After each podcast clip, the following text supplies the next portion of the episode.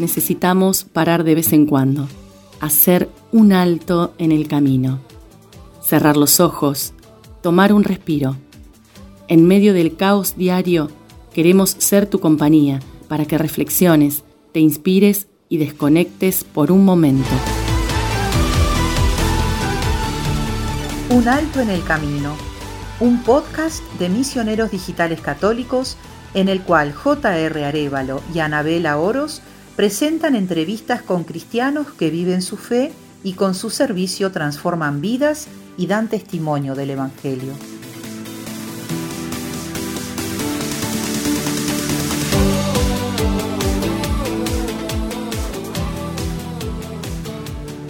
Bienvenidos a una nueva temporada de Un Alto en el Camino. Dando gracias a Dios, comenzamos esta cuarta temporada con mucha alegría. Soy JR Arevalo y además de darle la bienvenida a nuestro invitado de hoy, también le doy la más cordial bienvenida a Anabela Oroz, quien regresa a micrófonos de Un Alto en el Camino después de tomarse una pausa en la tercera temporada. Ana y padre, bienvenidos. Hola, muchas gracias. Hola, José. Hola, padre. Bueno, muchas gracias, padre, por, estar acá con nosotros y, poder compartir eh, este inicio de esta cuarta temporada. Voy, eh, eh, les cuento rápidamente. el año pasado fui mamá, así que tengo un bebé de seis meses. Lo aviso porque si en algún momento los oyentes llegan a escuchar algún bebé dando vueltas por ahí llorando, es que es mi bebé. así que avisarlo de antemano porque tal vez tengamos compañía en esta cuarta temporada y aprovechar para, bueno, para agradecer eh, puntualmente esto, a Dios, eh, a Dios que, nos regala este don tan lindo que tenemos que es la vida. Y justo en este momento, ¿no? en esta época eh, de pocos años acá en Argentina, se aprobó la ley del aborto.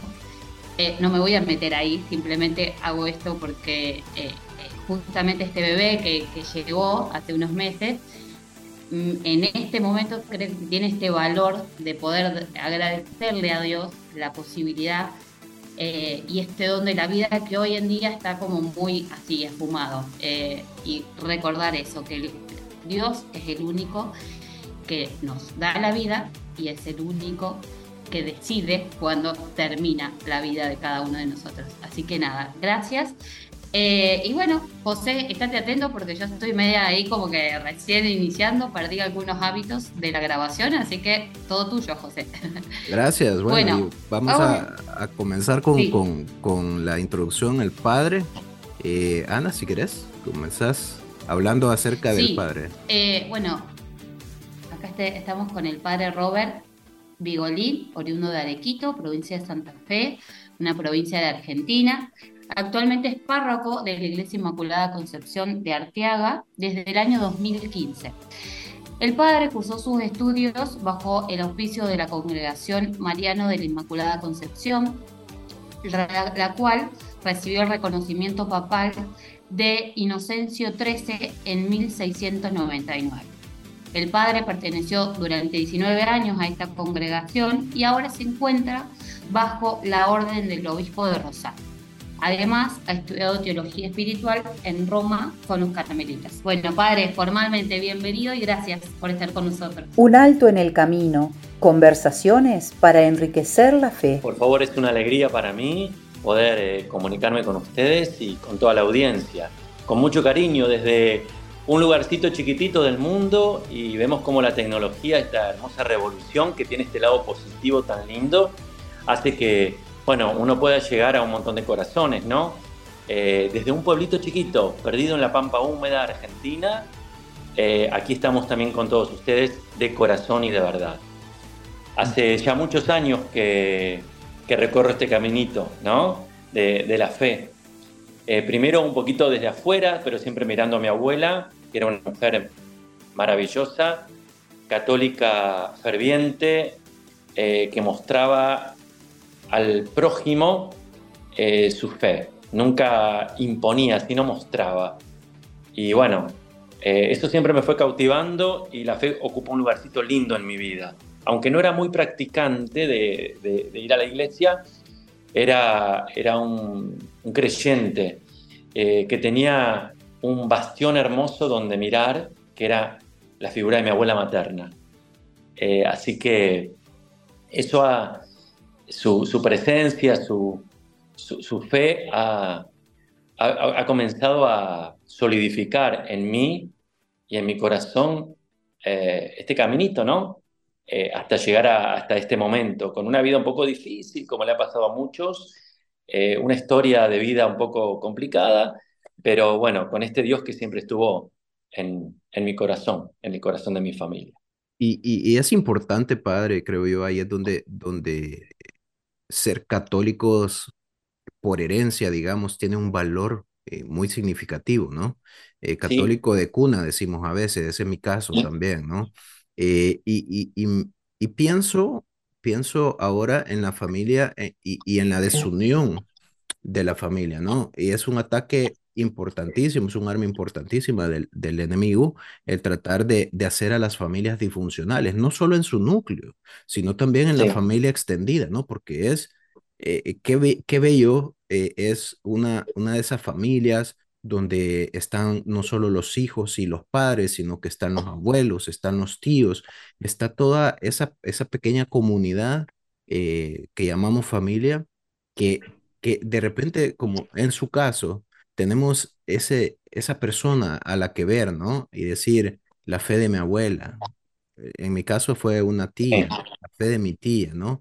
Y que eso nos lleva en, en, el caminar, ¿no? Pero eh, eh, hablaba usted un poco acerca de las dificultades que ha tenido en, en, su vida, ¿por qué no nos llama un poco, habla un poco más de, de, esa vida y también de qué lo lleva a usted a, a buscar el, el sacerdocio como vocación? ¿Cómo no? Eh, sí, eh, eh, el Papa Francisco habla de la catequesis de las abuelas. Y yo lo digo mucho acá, lo remarco en mi comunidad, porque realmente la catequesis de la abuela tiene una fuerza extraordinaria. Es distinto de la función de la mamá, es distinto de la función de una tía o de una madrina, que son distintas funciones que no digo que no tengan fuerza, pero la fuerza especial que tiene la catequesis de una abuela, la fe de una abuela, lo que muestra una abuela queda para siempre en el corazón, sobre todo en los primeros años de vida, donde se, se asienta eh, cosas bellísimas que tienen que ver con la fe, la bondad, los valores, la belleza de la vida. Y aunque después la vida se nos complique, eso quedó sembrado dentro y va a dar su fruto en el momento oportuno. Y siempre la miré, siempre la seguí. Y obviamente que ella me invitó eh, me invitaba a la fe de muchas maneras, ¿no?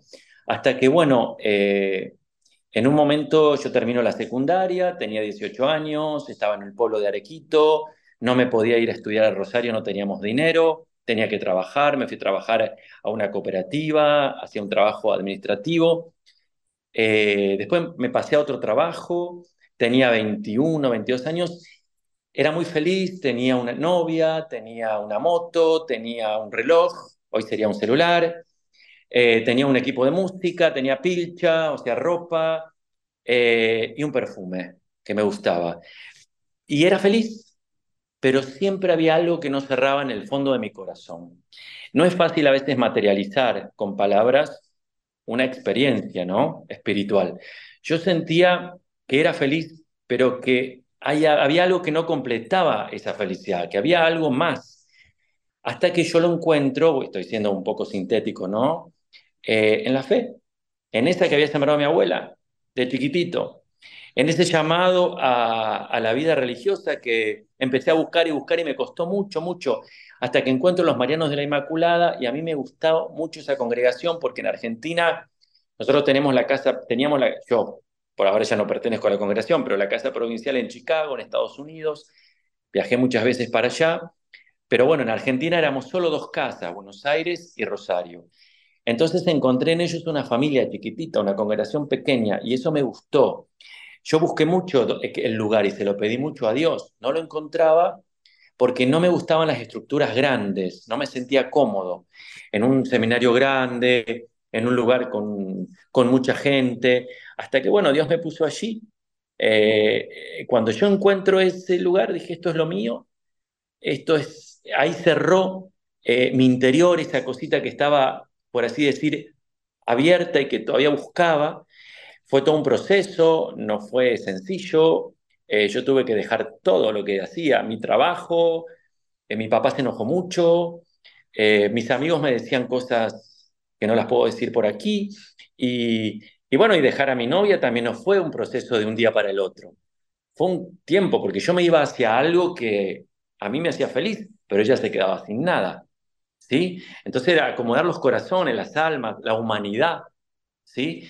Y todo lo que Dios empujaba detrás en este llamado que libremente, bueno, le respondí a Dios con una situación familiar un poco complicada. Mi papá eh, padecía siempre, bueno, de, alcoholismo, él era alcohólico, era una persona violenta, física y verbalmente, siempre tuvimos que hacer lo que él quería eh, y demás. Por eso cuando, cuando yo me voy, de, termino la secundaria y me voy a trabajar, es mi abuela materna la que sembró en mí la fe, la que me dijo andanda, porque mi papá tenía proyectos familiares, que no íbamos a salir nunca de ese círculo vicioso, que era muy difícil romper. Entonces recuerdo muy bien a mi abuela decir, anda a trabajar allí, que fue también un despegue, un empezar mi vida, mi, mi proyecto, mi, mi caminito, que dio toda una vuelta grande. No fue convencional, digamos, terminé la secundaria, 18 años, entré al seminario, me ordené a los 25. No, lo mío fue un camino totalmente diferente, porque Dios lo quiso así y porque en ese camino largo Dios me enseñó muchas cosas que hacen que hoy, por gracia de Dios, y obra del Espíritu Santo, mi ministerio sea fecundo, como el ministerio de muchos sacerdotes. Eh, yo sufrí mucho, mis hermanos, mi mamá, la violencia de mi papá, su alcoholismo, no lo entendí, recé por años que cambie, rezábamos con mi hermana al rosario escondidos para que cambie, hasta que un día nos dimos cuenta que teníamos que cambiar nosotros, no él. Había que cambiar, no podíamos mirar hacia a nuestro papá. No podíamos seguir pidiéndole a Dios que he deseado muchas veces que se muera, después obviamente que lo he confesado, porque a veces la vida aprieta, el dolor, eh, la violencia, eh, la necedad. Después entendí por qué él también se volcó a ese vicio, tenía que ver con su madre, historia muy difícil. Pero bueno, cuando yo me fui de hecho a, de los Marianos al seminario, él Estuvo como seis años sin siquiera venir a Rosario. Hay 80 kilómetros de distancia de Arequito a Rosario. No dejó nunca venir a mi mamá. Fueron tiempos muy duros. Varias veces he pensado en dejar porque pensé que abandoné a mi mamá. Y mi mamá me regaló una carta un día de una carilla donde ella me decía con mucho cariño y mucha fe que, que yo tenía que seguir, que ella era feliz viéndome feliz a mí y con lo que Dios quería para mí. O sea, fue, un proceso muy fuerte. Esa, esa carta es mi, también parte de mi evangelio, si se quiere, ¿no? Porque claro. Eh, mi mamá, a mi mamá la, libera eh, de mi papá su muerte, la muerte de mi papá, o sea, no otra cosa. Hablamos antes de las familias, cuando vos me hiciste la introducción, José, eh, las familias eran familias de lucha, de, fuerza, de, de convicción, mi mamá, yo pensé siempre que mi papá era el fuerte, porque mi papá era el alcohólico, que en realidad mi mamá era la fuerte, mi papá era el débil. Mi mamá era la que tenía la fuerza que le había dado su madre, mi abuela, la que yo miré siempre, la que, de la cual heredé la fe junto a mi madre, ¿no? Así que fue un proceso difícil eh, dejar eh, también a, a mi madre, mis hermanos ya se habían ido de mi casa, yo tengo un hermano mayor casado con tres hijos y una hermana menor casada con cuatro hijos. Entonces tengo siete sobrinos, irme, dejar a mi madre, mis hermanos ya se habían ido de la casa, era un poco una culpa, ¿no? Y, es también ese trabajo en Dios de saber escucharlo y eh, ofrecer en, familia. Porque mi papá eh, que no, no vino por seis años, iba de a Rosario Arequito a verlos. Mi papá estuvo, eh, como les digo, seis años sin verme, no dejó ir a ver a mi madre donde yo estaba, hasta que yo hago mis votos perpetuos y los invito. En las congregaciones religiosas hacemos votos de pobreza, castidad y obediencia. Los invité. Mi papá de la nada dijo, vamos, alquila una tráfico, invita a mis tíos, mis primos, van todos, era una banda de 15 personas. Mi papá y mi mamá detrás mío, yo era el único que hacía los votos perpetuos en ese momento.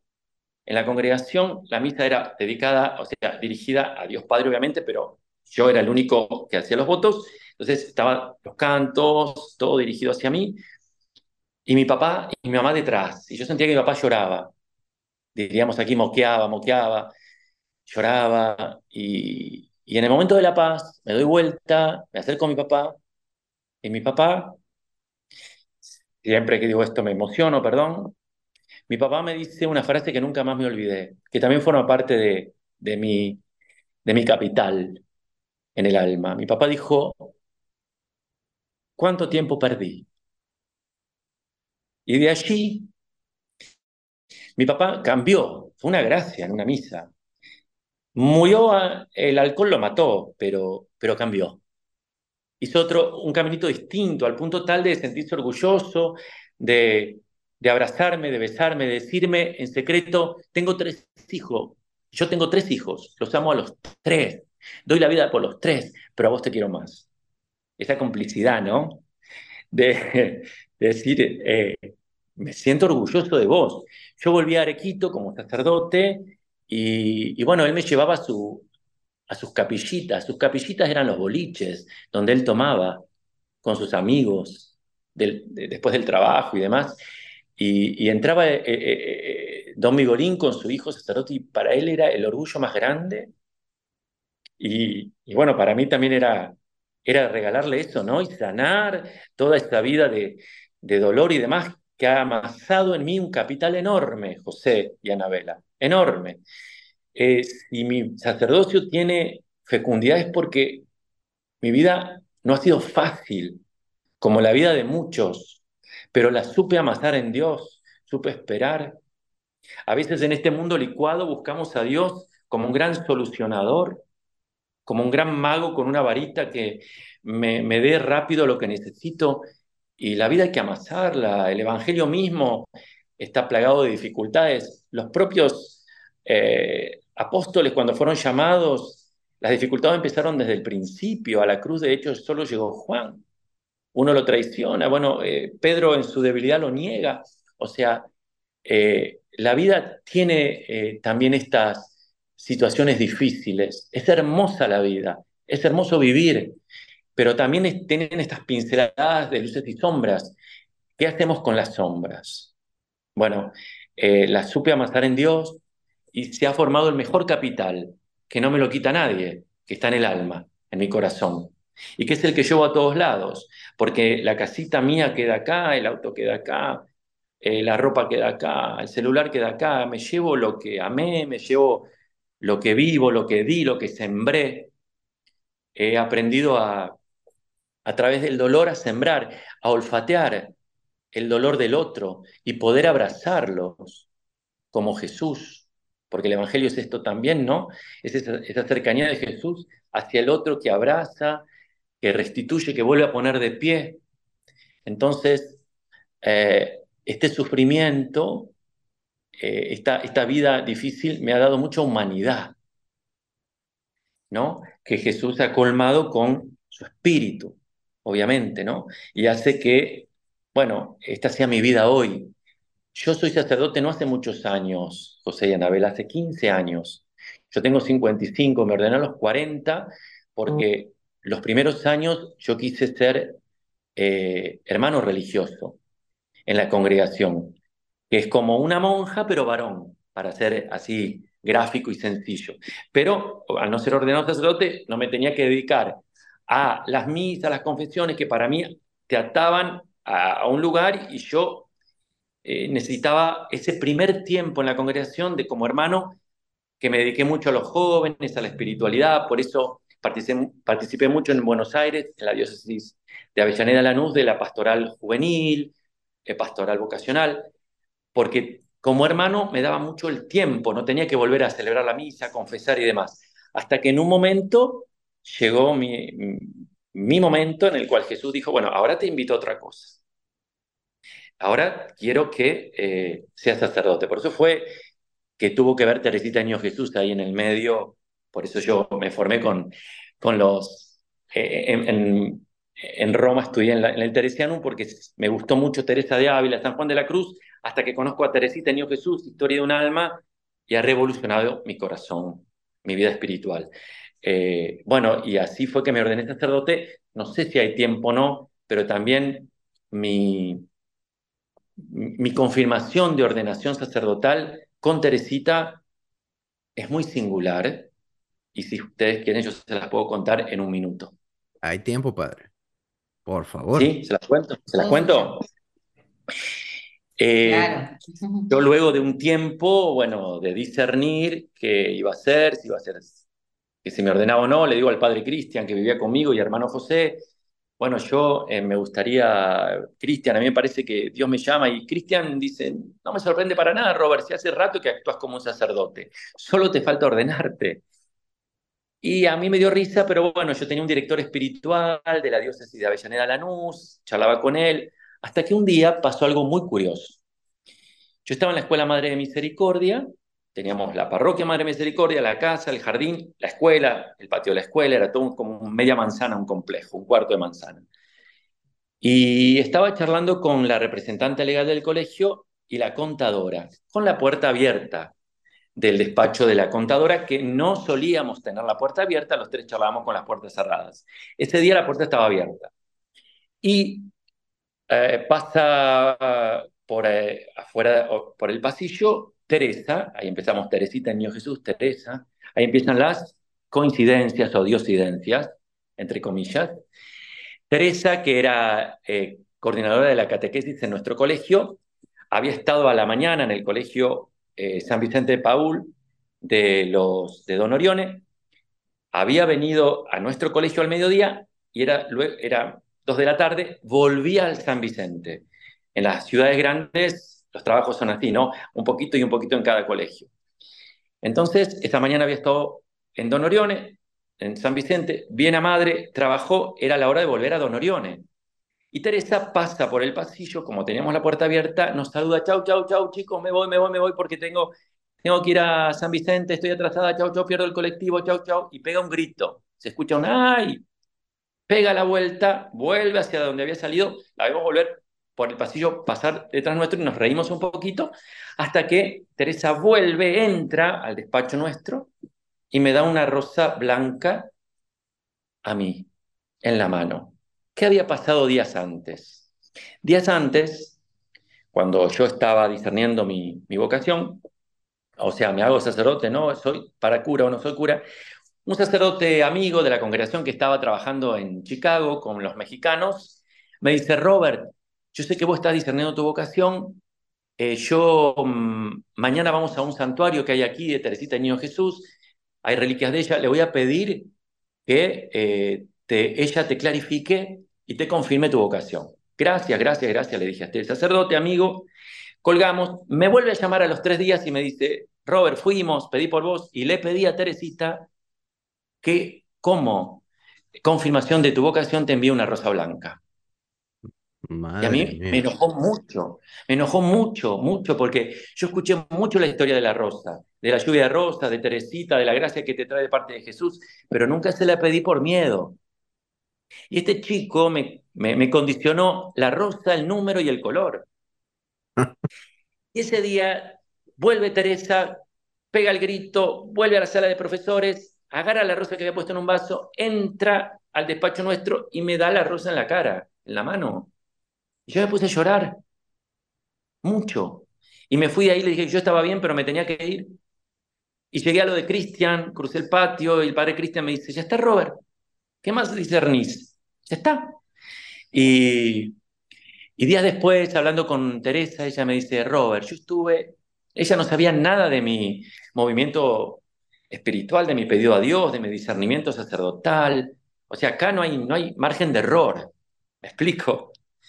Y Teresa me dice, Robert, yo estuve en San Vicente, trabajé ahí en el colegio de Don Orione. Yo terminé, me iba para madre, tenía un ratito, veo al padre Pablo, que es amigo mío, me dice, le digo, padre, ¿me confesás? El padre Pablo le dice, sí, vení, fueron a la casa, sí, que se conectaba con el patio como la nuestra. Teresa se confiesa, cuando se va, para venir a madre, el padre Pablo dice, mira, el rosal que le plantea a Teresita dio su primera rosa. Padre Pablo es devoto de Teresita a full. Corta la rosa y le dice, toma Teresa. Y ella en su interior sintió que era para mí. Y ese día la había llevado. Si la puerta del, del despacho estaba cerrada, Teresa se olvidaba de dármela. Ese día la dejamos abierta. Y me da la rosa en la mano. Esa rosa la tengo. Esa rosa fue la rosa de mi primera prédica. Y la tengo en un cuadro con volumen con el rostro de Teresita, el niño Jesús. Increíble. Increíble, padre. Me, me, hasta me dio escalofrío, no sé a vos, Ana, pero se me puso la piel de gallina, decimos. Pero aparte, mm, eh, primero gracias, gracias por, compartir todo esto, eh, toda su infancia. Eh, siempre decimos, y voy a tratar de no emocionarme, cómo no, nos enriquecemos nosotros con José cuando escuchamos los testimonios, porque bueno, es, nos tocan de algún punto, y esto que usted cuenta, su relación con su papá, eh, es, eh, eh, muy rico y yo me preguntaba, como usted en un momento decía que todos en algún punto tenemos la vida difícil, digo, ¿cómo hace o cómo hizo para perdonar? Porque estamos hablando, y esto lo, lo extiendo para las personas que nos están escuchando, como seres humanos vivimos situaciones tal vez donde, bueno, de desamor, desamor en nuestra familia, que es el núcleo más importante que tenemos, eh, e-, estas vivencias con los padres, cómo perdonar, cómo perdonar y, cómo eh, aferrarse a Dios, que me parece que es como que sentía en su relato eh, a través de su abuela, ¿no? que era lo más firme que tenía, ¿no? Ese aferrarse a Dios que tal vez sin, sin querer, cómo Dios nos va poniendo a lo largo de nuestro camino eh, distintas personas que después cuando uno mira para atrás y ve toda la película completa dice, ah, sí era, pero en el momento ese dolor, esas heridas, eh, quedan y, cuesta mucho, digo, y pensaba en, en, la gente tal vez que, que nos está escuchando, digo, ¿cómo hizo perdonar? Porque estamos hablando de, de, su papá, de su mamá. Digo, ¿cómo, cómo pudo hacer para perdonar?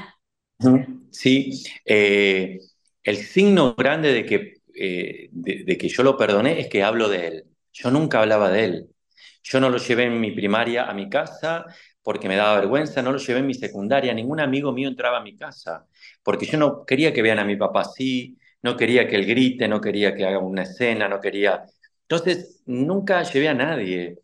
Eh, el alma estaba totalmente inflamada, mi respiración era cortita, porque había poco espacio. Con el tiempo, con esa mirada de mi abuela, con esos rezos, eh, y con la iglesia. A mí me ayudó muchísimo la iglesia a perdonar. Eh, despacito fue un proceso en el seminario con los marianos que me ayudaron muchísimo. Bueno, yo aprendí a perdonar. Me acuerdo que una vez hablé con un sacerdote y le conté esto eh, de mi papá, de su alcohol, de todo lo que sufrimos, pues yo te necesitaba hablar. Y el padre me dijo, lo que te falta a vos es oración, hay que rezar, vamos a rezar el rosario. El padre dijo Espíritu Santo, y para mí fue el peor rosario de mi vida, porque yo no necesitaba rezar, en ese momento necesitaba hablar, que alguien me escuche, porque yo necesitaba desinflamar mi corazón. Me acuerdo, ¿no? De un momento así también. Los marianos me ayudaron mucho, la iglesia me ayudó mucho, y el signo hermoso es que yo ahora te lo puedo contar a, vos, a ustedes, a toda la audiencia, sin vergüenza. Y, recuerdo a mi papá, recuerdo las cosas que nos hizo, pero ya no está inflamado el corazón. Ahora, ¿cómo lo lográs? Solo con Dios, con la gracia, solos no podemos. ¿Cómo hacemos para perdonar? No, no olvidamos tampoco, a veces confundimos el perdonar con el olvido. Yo no voy a olvidar nunca lo que viví, pero eh, perdoné. Mi mamá, cuando mi papá muere en el 2010, tenía dos caminos, o morirse detrás de él o salir adelante. Mi mamá tenía 65 años, podría haber dicho, chao, mi vida se terminó, mi juventud eh, fue eh, perdida, ¿qué hago ahora? Me deprimo y me muero. Mi mamá decidió vivir y nunca hablaba mal de mi papá. O sea, eso yo también lo vi, como mi abuela, lo mamé. Quedó y entró en mi corazón de una manera hermosa, fuerte. Y, y eso, eso es todo un proceso que me ayuda también al perdonar. Siempre con la gracia, abierto a la, a la acción del Espíritu. Porque hay cosas que no, como, a ver, salvando distancias, como una vocación sacerdotal. Y el mundo de hoy te dice, pero esto es una locura. Bueno, sí, a los ojos del mundo sí, pero a los ojos de Dios no. Eh, eh, en la fuerza del Espíritu, el que, el que sostiene, el que te da la gracia para esto, pues la gente te pregunta, ¿y cómo haces con esto, Padre? ¿Y cómo haces con aquello? ¿Y cómo haces con lo otro? Vivo normal como cualquier persona, ¿sí? Mi vida, con esta gracia hermosa que me sostiene con este regalo hermoso que me hizo Dios de esta preciosa vocación a la cual yo le respondí libremente que sí, al cual me invitó a ser pastor, es decir, que cuide ovejas, algo que a mí, eh, yo tenía eh, eh, solamente el corazón de mi mamá, de mi, de mi, de, mi, de mi abuela, pero mi papá, que es la figura del padre, no me cuidaba, no nos cuidaba, al contrario. Entonces, bueno, aprendí a eso, a, perdonarlo siempre pidiéndole a Dios. Yo, he rezado muchísimo. Me ayudó mucho la, la, Virgen bajo la advocación de Nuestra Señora del Rosario de San Nicolás. Yo he peregrinado mucho ahí, ¿sí? de adolescente, y me ha hecho mucho bien. En un momento, eh, digamos, antes de decidir mi vocación y demás, ¿no? En un momento tal, mi fe era tal, tal, tan direccionada a la Virgen que dije, pero yo no conozco a Jesús es todo María, pero se ve que ese amor maternal sanó mi corazón. Y un día, sin querer, tenía a Jesús delante mío todo entero, enorme. No solo delante, sino dentro de mi corazón. María hizo todo un caminito tan bello y tan, tan, tan, tan hermoso y tan silencioso de, de, poner a Jesús en el centro de mi vida, de mi corazón. Pero luego de que fui sanando todo esto, ¿cómo lo hice? Humanamente es imposible. Con la gracia y lo poquito que podamos poner es posible. Hay un dicho que me encantó una vez que lo leí y lo utilicé mucho para predicar. Eh, Dios pone casi todo y nosotros casi nada, pero no puede poner su casi todo si no ponemos nuestro casi nada. Es decir, este es mi poquito Jesús, pone tu casi todo en mí, porque ¿cómo hago yo si no? Soy débil, soy pequeño, soy frágil, caigo mil veces. Y ha sanado tanto mi vida. A mí me ayudó Dios a través de la iglesia. A mi hermana mucho la fe y un psicólogo. Y a mi hermano nadie. Él es un, roble parado, porque bueno, a veces la receta para este va para... También es una persona de fe, mi hermano, ¿no? Pero no de una fe práctica, tal vez de iglesia y demás. En ese momento hablo. Y así fuimos con una madre fuerte como un roble que nos sostuvo.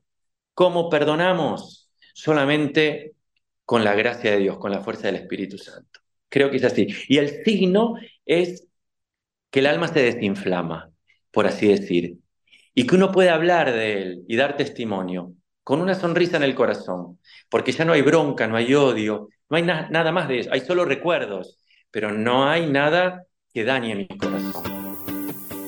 Puedes escuchar todos nuestros programas de un alto en el camino en Spotify, YouTube, Apple Podcast Google Podcast, Anchor FM, Pocket Cast y Radio Public. Búscanos como Un Alto en el Camino.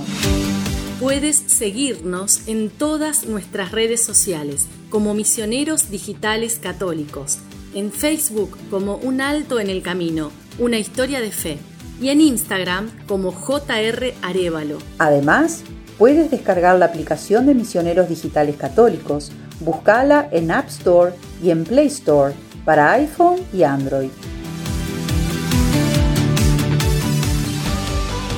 En la página web de Misioneros Digitales Católicos podrás encontrar las reflexiones del Evangelio del Padre Luis. Suscríbete a nuestro canal de YouTube, en donde encontrarás nuestros podcasts, las reflexiones del Evangelio y misas del Padre Luis. MDC Kids y muchos recursos para crecer en la fe.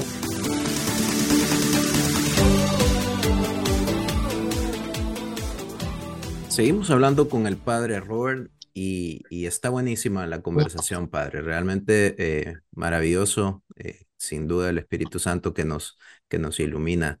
Y, y, y en ese sentido quería hacer dos comentarios, porque vamos a entrar ahora al tema que tal vez la gente lo conoce más usted y sus misas de sanación.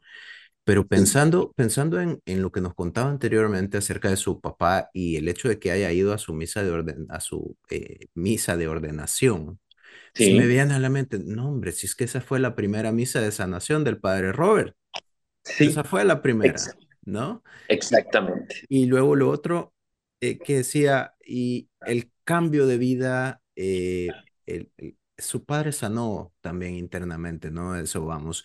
Y y, lo otro que decía usted, lo lleva a sus, a, sus, a sus pequeñas capillas, que eran aquellos a los que se nos olvida que existen, aquellos marginados, aquellos que les hacemos el feo, y solo se me vino a la mente la, la luz que penetra en las tinieblas. Qué maravilloso, ¿no?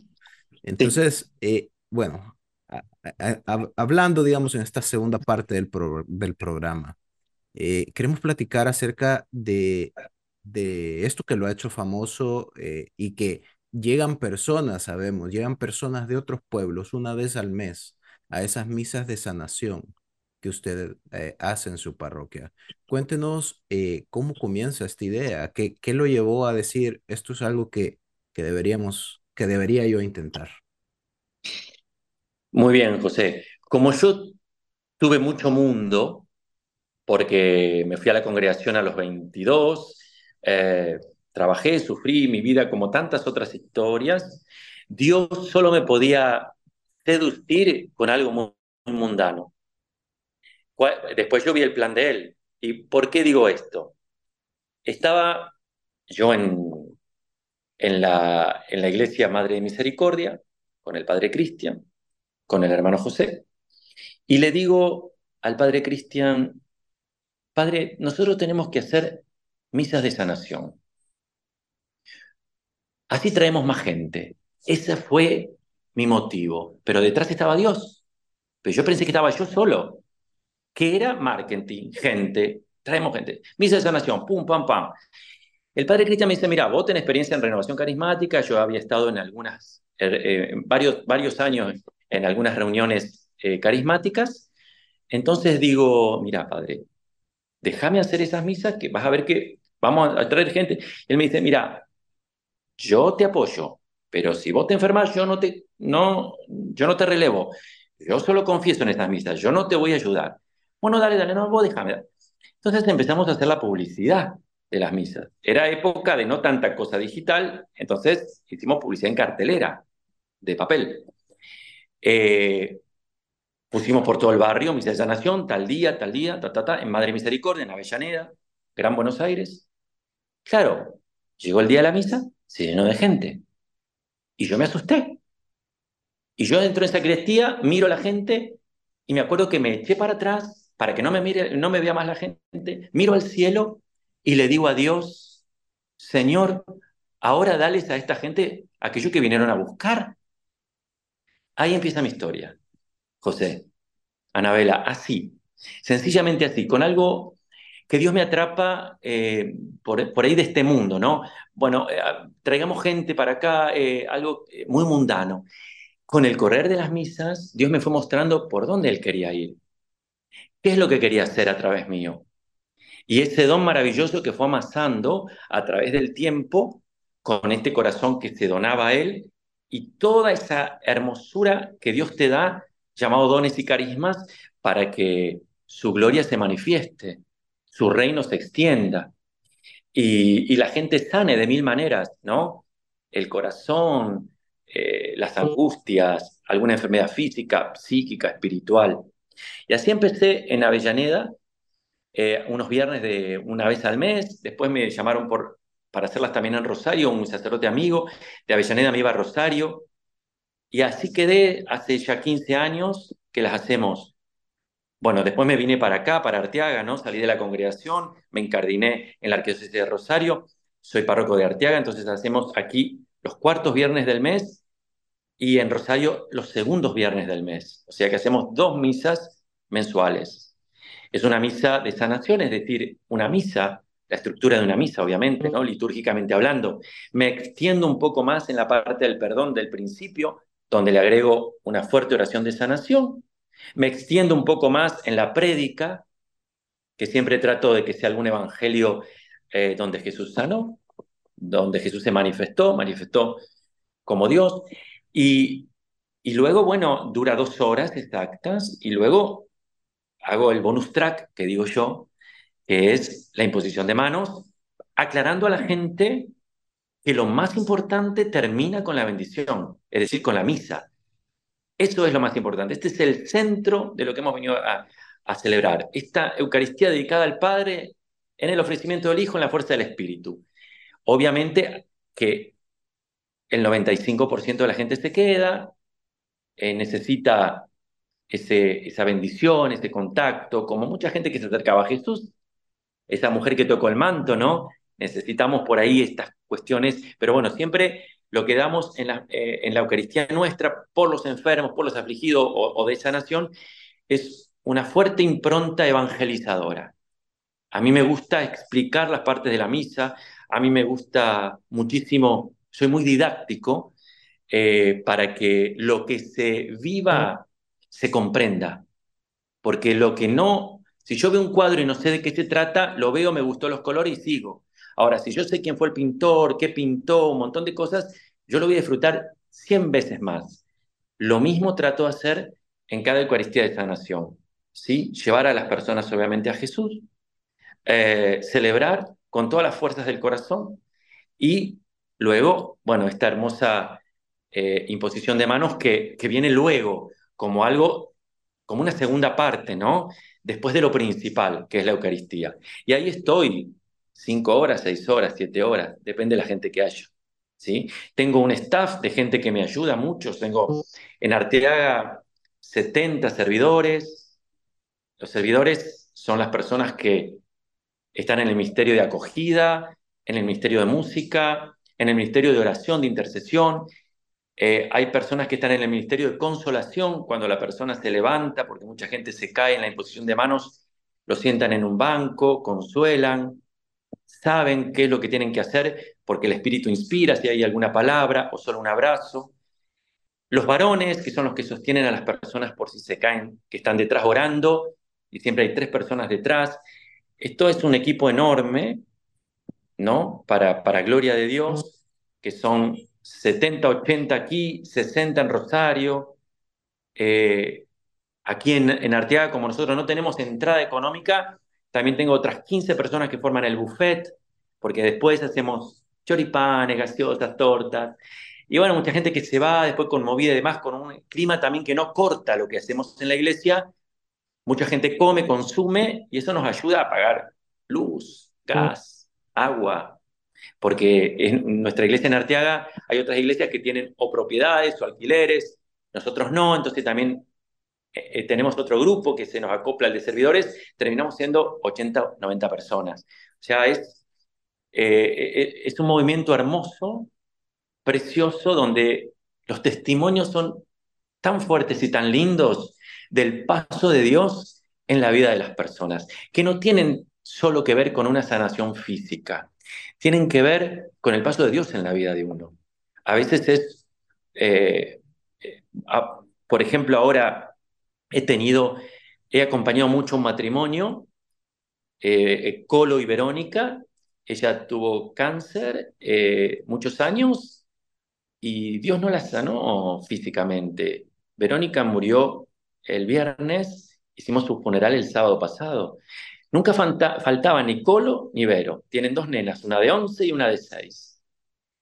yo hice su funeral y el mensaje de Colo, el marido, eh, el día después fue para mí el piropo más grande de Dios, porque Él me dijo, ¿cuánto la hiciste conocer a Jesús? Ella encontraba la paz de Dios en vos. ¿Cómo la preparaste? O sea, Él podría haber dicho, mi mujer se murió y, y no sirvió de nada rezar. No, no, no, no. Entendió por dónde viene la mano. Como, como la mayoría de las personas, ¿no? que uno como pastor lleva a Dios porque no somos vendedores de milagros, ni, ni noche de milagros, ni, ni venite que te vas a sanar, ni te prometo. No, no, no. Eh, acá está Jesús. Dios te va a regalar lo que más te convenga.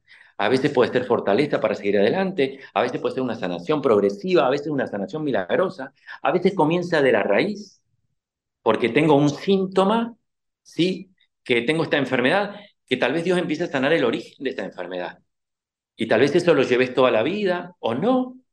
Eh, bueno, ahí vamos a poner nuestro poquito para que Él ponga, como dije, su casi todo. Una vez encontré a un médico hematólogo en Rosario, una persona excelente que ahora es diácono permanente, y me dijo algo muy lindo que tiene que ver un poquito con Vero, con el Colo, con este testimonio que le acabo de contar.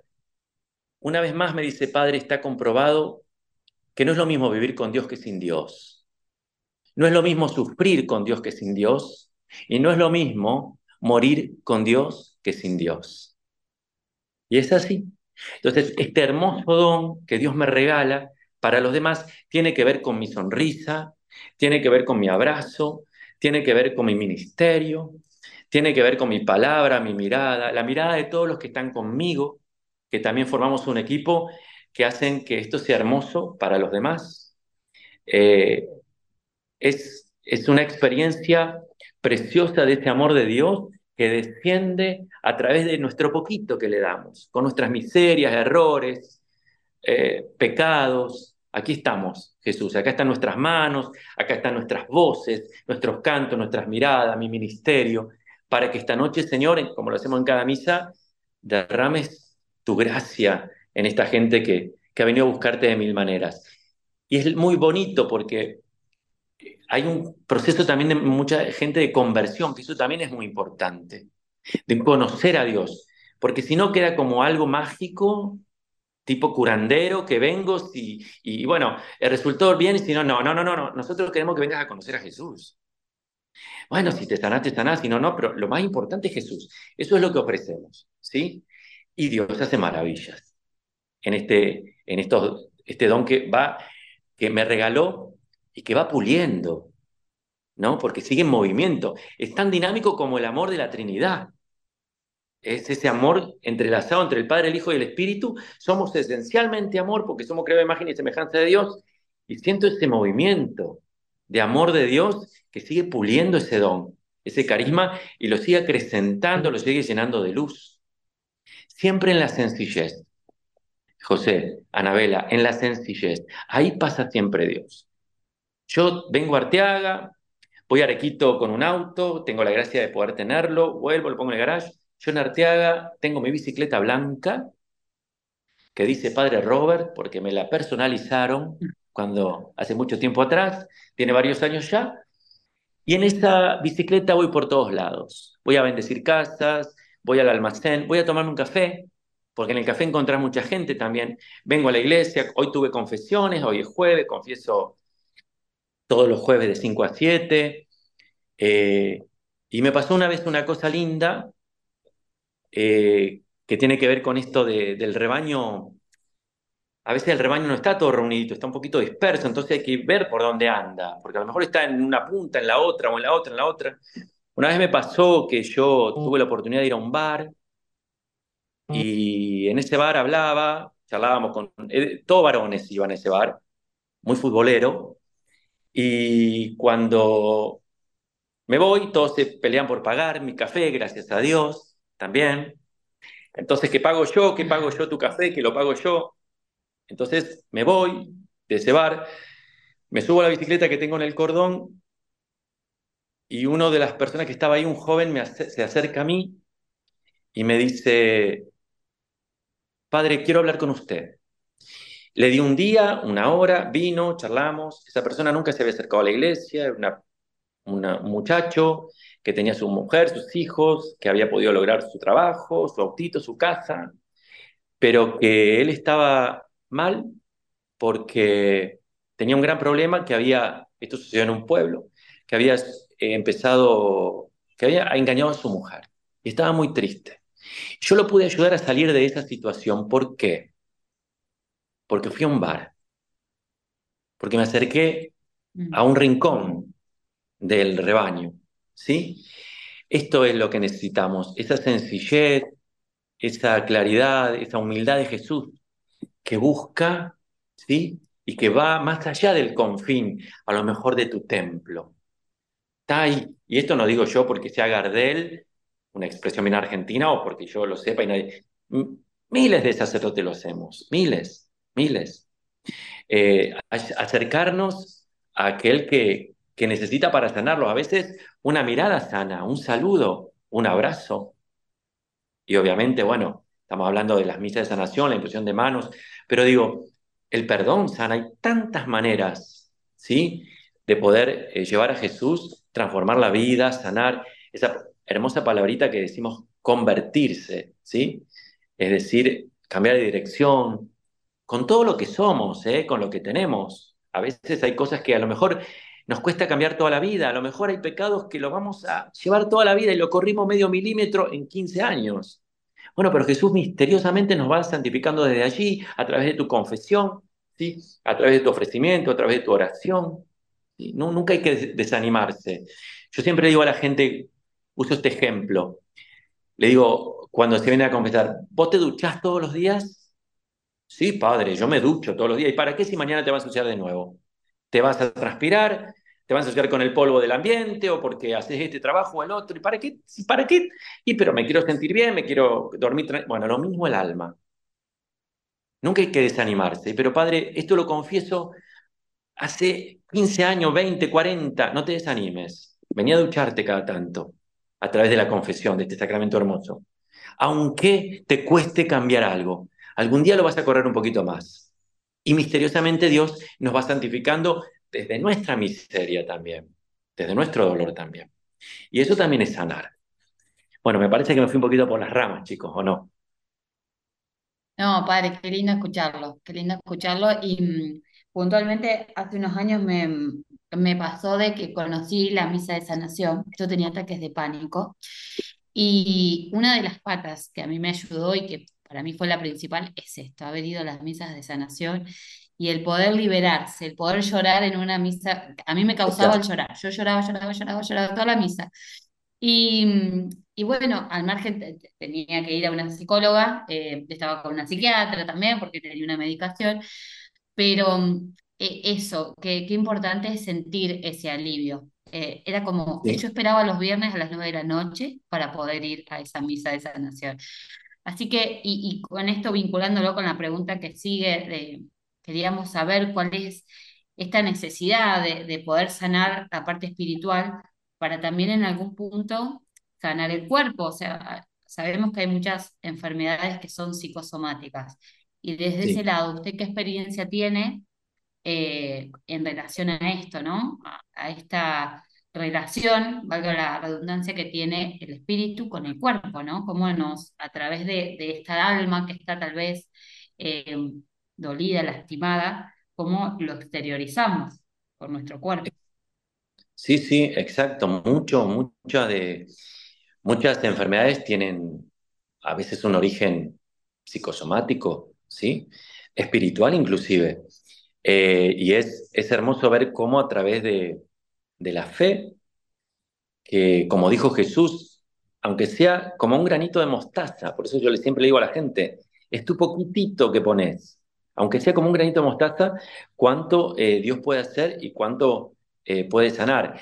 La verdad que eh, quedo asombrado después de los testimonios, que mucha gente los cuenta en vivo, antes de terminar la misa con la bendición, o mucha gente me los escribe y yo pido permiso para subirlos a las redes, aquel que me lo da, lo subo, porque conmueven los testimonios de, de sanación, sobre todo, bueno, muchas veces física, pero también espiritual. Yo les acabo de contar un lindo testimonio como el de Colo y Vero. Vero fue al cielo, se fue.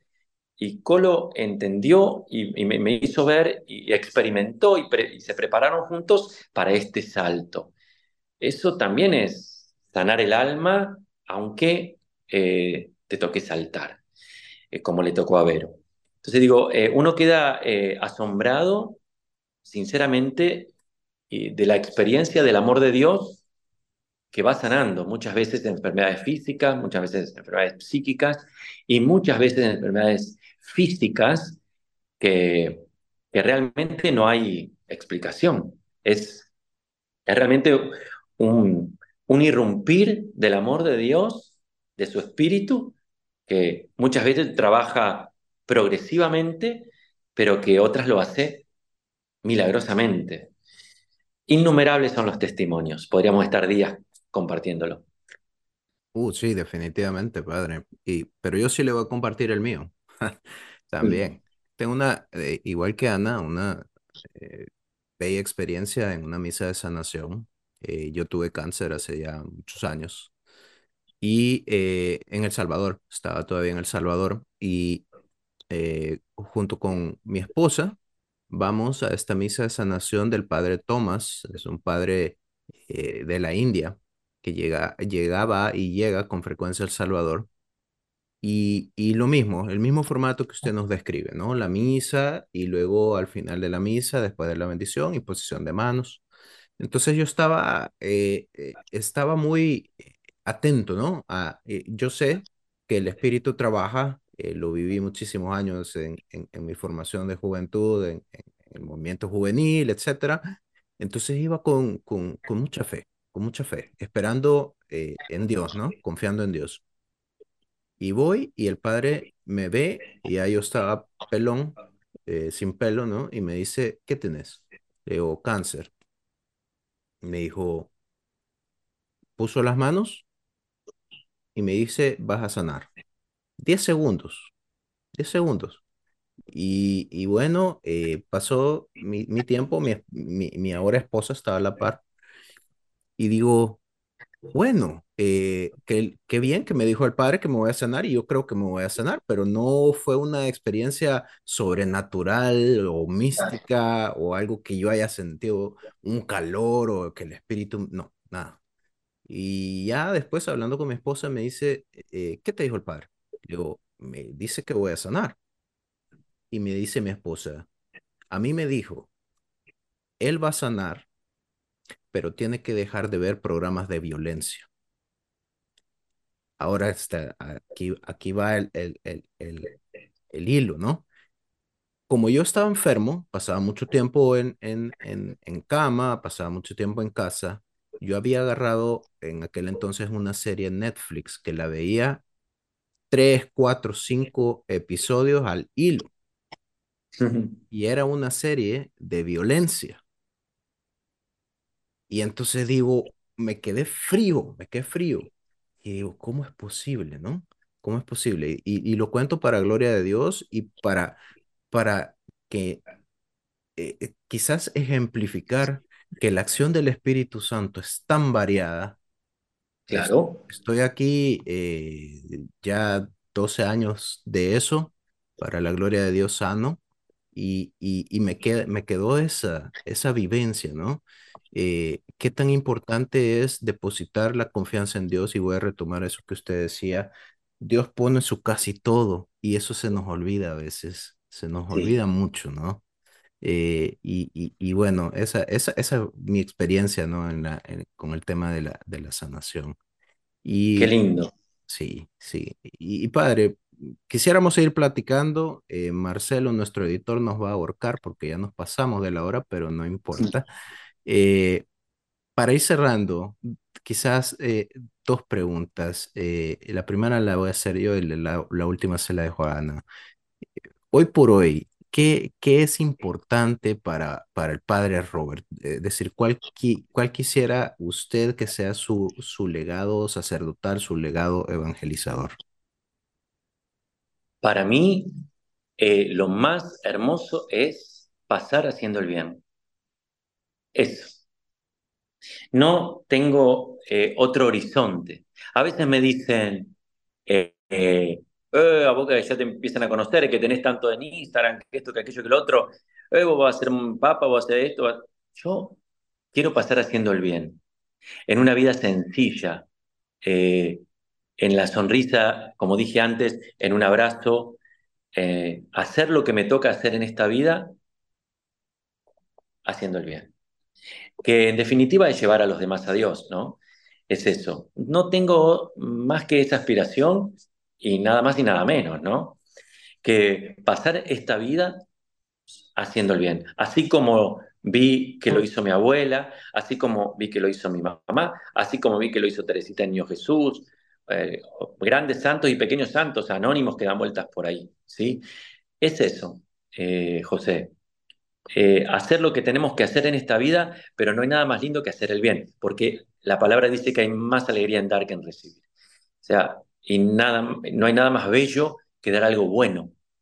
Y ese, hacer el bien o, dar algo bueno, bueno, eso involucra tantas cosas. Vuelvo a repetir, los detalles, hay que, eh, me gusta estar atento a los detalles. Si alguien llegó tarde, ponerlo adelante. Si ves que llegaron dos nuevos, hacerlo llevar la ofrenda si ves que viene tal persona, los detalles. Eh, en los detalles, en la sencillez, en la periferia, en llegar a la capillita con mi papá, como decíamos a los boliches, o ir a aquel lugarcito. Bueno, ahí es donde, en, lo más sencillo y más simple, es donde reside Dios. De hecho, fíjense, se podría haber quedado en una perla preciosa que eligió pan y vino. Nada más sencillo y más simple. Que dos frutos del esfuerzo y el trabajo del hombre, de la mujer pan y vino. En la sencillez está el bien, está la bondad, está Dios. Eso es lo que quiero, José. Muy bien, padre. Em, para cerrar, queríamos, bueno, dejarles como unos tips a, nuestros oyentes y, y, qué es lo que hace usted en lo cotidiano eh, para ser mejor persona, ¿no? Eh, también como forma de, aprendizaje y poder tomar su, su experiencia. Eh, lo que hago para ser mejor persona es rezar, es confiar en Dios. Eh, siempre, me encanta la oración de la mañana, laudes. Eh, ahí le agrego un montón de oraciones propias. Me encanta invocar a, a muchos amigos que tengo en el cielo. Algunos son conocidos porque son canonizados por la iglesia, otros los conozco yo, como mi abuela, mi mamá, que ya está también en el cielo. rezar lo primero que, hago para, para, para, empezar el día es rezar. Otra de las cosas lindas que hago es, eh, antes de bajar un pie de la cama, digo, los protestantes dicen que decretan, usan esa palabra, decreto que, bueno, ponele que sea esa la palabra u otra, eh, declaro, voy a poner yo, que va a ser un lindo día eso ya dispone el alma. Hoy va a ser un lindo día. Capaz que después es un día horrible, con 250 millones de problemas, aquello, lo otro, no lo sé. Pero yo dispuse mi alma, mi mente, mi cuerpo, ¿para qué? Para que hoy sea un lindo día en Jesús. Luego me levanto, luego hago eh, mis oraciones, luego mi desayuno con otras oraciones y así eh, comienzo el día.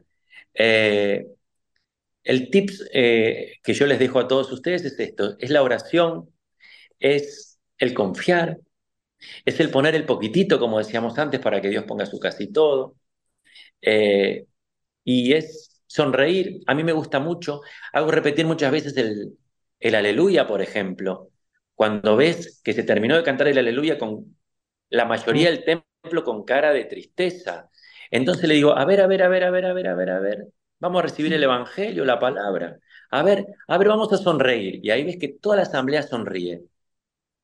Y ya, ahí ya el alma se distiende. Y ya ves que la gente afloja en el banco, ¿no? Ahí parada como está. Y ahí volvemos a cantar el aleluya. Y ya sale de otra manera. Y ya, bueno, sonreír también. La amabilidad de un saludo. Estar atento a los detalles. Ese es otro tip que les puedo dejar. En los detalles también pasa Dios, los detalles sencillos de la vida. Esto es más o menos mi aporte, Anabela y José. Bueno, padre, antes eh, usted mencionaba las redes sociales. Eh, cuéntenos cuáles son, así también podemos seguir y, conocer un poquito más a usted a través de, de esas redes sociales. Perfecto. Yo en Facebook, eh, mi, red social de Facebook ya superó los 5.000 amigos, así que es abierta, se puede conectar cualquiera. Es Robert, termina con T, Robert, punto, B larga I, Geo, L I N, Vigolín, Giuliano, mi apellido, mi apellido paterno y materno. Robert, punto, Vigolín, Giuliano. ¿Se entendió, Anabela? Perfecto, sí. Y mi Instagram es arroba rob de Roberto, R-O-B larga, Euge de Eugenio. Yo soy Roberto Eugenio. Pero eh, nombre de cura soy el padre Robert, con artículo, él. Él, claro, el padre. Entonces, arroba Robeuge en Instagram y también yo transmito mis misas de domingo a las diez y media de la mañana en vivo por Facebook, así que quien quiera, diez y media de la mañana hora argentina, ahí me, se van a poder conectar y, también conoceré mi estilo de, de prédica y demás, y, bueno, el, propio carisma que Dios regala y, y ese amasar en la vida sacerdotal. Bueno, ahí está, ahí está la invitación a seguir al padre en sus redes, Facebook, robert.vigolin Giuliano. Juliano, sí. Eh, arroba Rob en Instagram. a, seguir al padre y a sintonizar las misas domingo 10.30. Padre, ha sido un conversatorio maravilloso. Nos quedamos con el corazón inflamado al ver las maravillas que, que Dios hace eh, ahí donde lo tiene usted y que por algo lo tiene ahí. Eh, rezamos por usted y le invitamos a todos los que nos escuchan a rezar por el Padre, por su ministerio. Eh, para cerrar, algún, algunas últimas palabras, Padre, para cerrar este hermoso conversatorio. Cómo no. Bueno, para mí ha sido un gusto enorme, enorme, enorme, que todo esto, estas palabras, este compartir nuestro, que llegue a, que llegue a a tanta gente, bueno, que, que, Dios haga fecunda la vida de aquellos que nos escuchan, eh, la vida de fe. Eh, fue un, honor enorme. Muchísimas gracias y, que me quedé con la sensación de querer decir un montón de cosas más. Entonces, siempre a disposición. Lo traemos de vuelta, sin duda, Padre. Cuando quieran, cuando quieran, cuando quieran. Eh, que Dios los bendiga mucho, que la Virgen los acompañe y que el ángel de la guarda también les indique el camino a seguir. Amén. Así sea, Padre. Muchas gracias y gracias, a todos los que a todos los que nos han sintonizado en este nuevo programa de Un Alto en el Camino, cuarta temporada. Gracias por estar ahí, gracias por, por seguirnos y nos volveremos a encontrar en otro programa. Mientras tanto, nos abrazamos en el Señor. Gracias por hacer un alto en el camino. Echale ganas, ponele energía y confía en Dios, porque algo bueno está por venir. Nos encontramos en el próximo programa con otra historia de fe.